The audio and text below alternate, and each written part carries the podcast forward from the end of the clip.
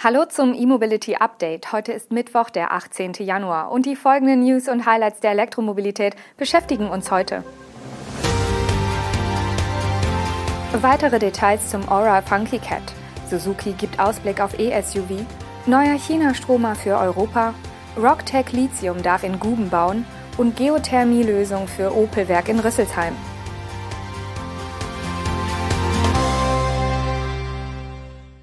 Nachdem die Great Wall Marke Aura Anfang Januar die Basispreise für ihren Funky Cat in Deutschland veröffentlicht hat, folgen nun die Preise, technischen Daten und Ausstattungen für alle Varianten des Modells. Das Kompaktmodell startet bei 38.990 Euro vor Abzug der Förderung. Für diesen Preis gibt es den Funky Cat 300 mit einem 48 Kilowattstunden großen Akku für 310 Kilometer Reichweite. Der Aura Funky Cat 400 Pro mit der 63 Kilowattstunden Batterie startet bei 44.490 Euro brutto. Er kommt 420 Kilometer weit. Aus den technischen Daten geht hervor, dass die beiden Batterieoptionen mehr unterscheidet als nur der Energiegehalt. Beim kleinen Akku handelt es sich um eine LFP-Batterie, die per CCS mit bis zu 64 kW in der Spitze geladen werden kann. Von 15 auf 80 Prozent soll es 43 Minuten dauern. Für das AC-Laden ist ein 11 kW-Charger verbaut, der eine vollständige Ladung in fünfeinhalb Stunden ermöglicht. Der große Speicher ist dagegen eine Lithium-Batterie. Da ihre DC-Ladeleistung mit 67 kW nur minimal höher liegt, dauert der DC-Ladevorgang von 15 auf 80 Prozent hier 48 Minuten.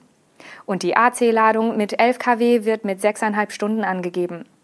Mit der nun veröffentlichten Preisliste sind auch die Tarife für die Ausstattungen bekannt. So gibt es das 300er Modell auch in der Pro-Ausstattung und optional mit einer Wärmepumpe. Letztere ist beim 400 Pro Plus und der GT-Version im Serienumfang enthalten. Apropos, der sportliche GT zeichnet sich unter anderem durch andere Felgen, Stoßfänger, Grill- und Dachspoiler im GT-Design sowie einen Launch-Control-Modus aus. Die Leistung entspricht mit 126 kW aber jener der anderen Modelle. Suzuki hat auf der Auto Expo in Indien das rein elektrische Konzeptauto EVX vorgestellt. Aus der Studie soll 2025 ein Serienmodell für den Weltmarkt werden. Dabei handelt es sich um ein kompaktes SUV, welches trotz moderater Batteriegröße auf eine beachtliche Reichweite kommen soll. Der EVX ist mit einer Länge von 4,30 Metern etwas größer als ein VW ID3. Auch beim Akku liegen beide Modelle in etwa gleich auf. Suzuki gibt für die Studie einen Energiegehalt von 60 Kilowattstunden an. Zudem soll der EVX über einen nicht näher spezifizierten Allradantrieb verfügen. Die Reichweite gibt Suzuki zur Premiere der Studie mit stolzen 550 Kilometern an, allerdings nach dem indischen Standard. WLTP-Werte sind derzeit nicht bekannt. Bei der Optik unterscheidet sich der Suzuki IWX aber deutlich vom braven VW. Da die japanische Marke mit dem Jimny eine gewisse Offroad-Tradition hat, ist das E-SUV im Stile eines modernen Allradlers gestaltet. Die zum chinesischen Konzern Socon gehörende Marke Ceres kommt auf den europäischen Markt. Auf der Motorshow in Brüssel wurde jetzt das vollelektrische SUV-Modell Ceres 5 angekündigt. Das Elektroauto soll bereits ab März über das europäische Vertriebsnetz der Marke erhältlich sein. An Bord ist serienmäßig ein LFP-Akku mit 80 Kilowattstunden. Die Standardversion soll eine WLTP-Reichweite von 500 Kilometern bieten.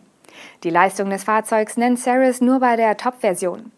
Deren Allradantrieb soll 430 kW auf die Straße bringen und bis zu 530 Kilometer weit fahren. In dem Fahrzeug ist eine Semi-Solid-State-Batterie mit 90 Kilowattstunden verbaut. Als Basisrichtpreise für Deutschland nennt Ceres 63.900 Euro für die Basisversion sowie 67.900 bzw. 74.900 Euro für die Allradversion Premium und Flagship. Von den äußeren Dimensionen her tritt der Ceres 5 in der national und international sehr umkämpften Mittelklasse an. Der Hersteller selbst will das Modell als sportlichen Premium-SUV positionieren. So erklären sich auch die relativ hohen Preise. Mit der genannten Reichweite und einer Beschleunigung des Topmodells in 3,7 Sekunden von 0 auf 100 km/h muss sich das Elektroauto allerdings auch nicht verstecken. Zur Ladeleistung machen die Chinesen noch keine Angaben. Technisch außerdem noch interessant. Das Chassis besteht hauptsächlich aus einer leichten Aluminiumlegierung. Vorne verfügt das e-SUV über eine Doppelquerlenkeraufhängung mit zwei Kugelgelenken und hinten über eine Einzelradaufhängung mit Trapezlenkern. Die Dachlinie ist in einem Schwung gehalten und fällt zum Kofferraum hin ab. Zum Exterieur ist noch zu sagen, dass der Series 5 in acht Außen- und fünf Innenfarben erhältlich sein wird. Diese können nach Wunsch kombiniert werden. Der Europamarktstart des Series 5 soll ab März erfolgen. Ein Start hierzulande ist sehr wahrscheinlich, da in der Kommunikation stets die Basisrichtpreise für Deutschland genannt werden.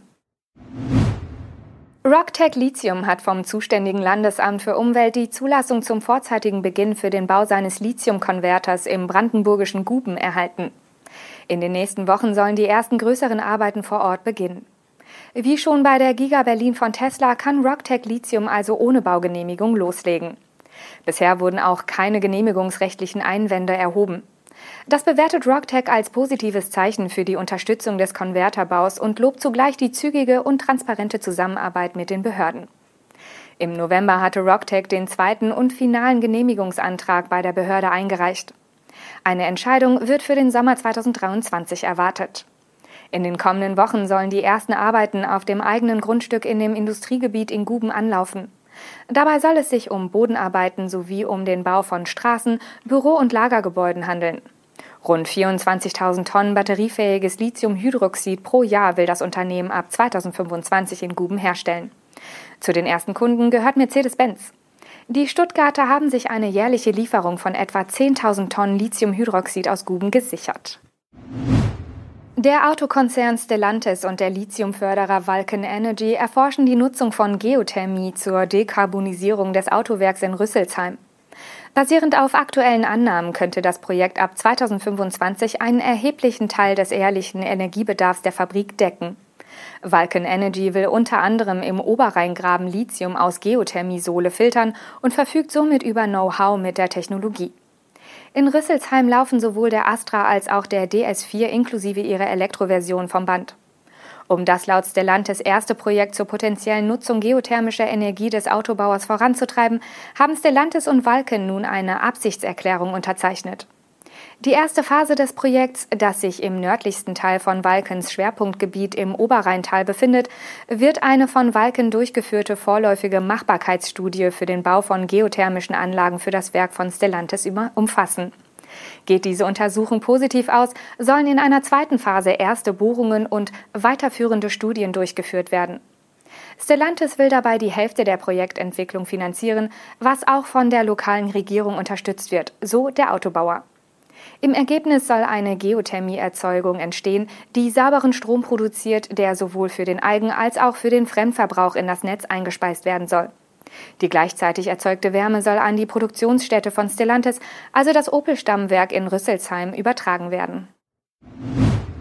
Das waren die Highlights der Elektromobilität am Mittwoch. Wir sehen uns morgen zum nächsten E-Mobility Update wieder, wenn Sie mögen. Bis dann.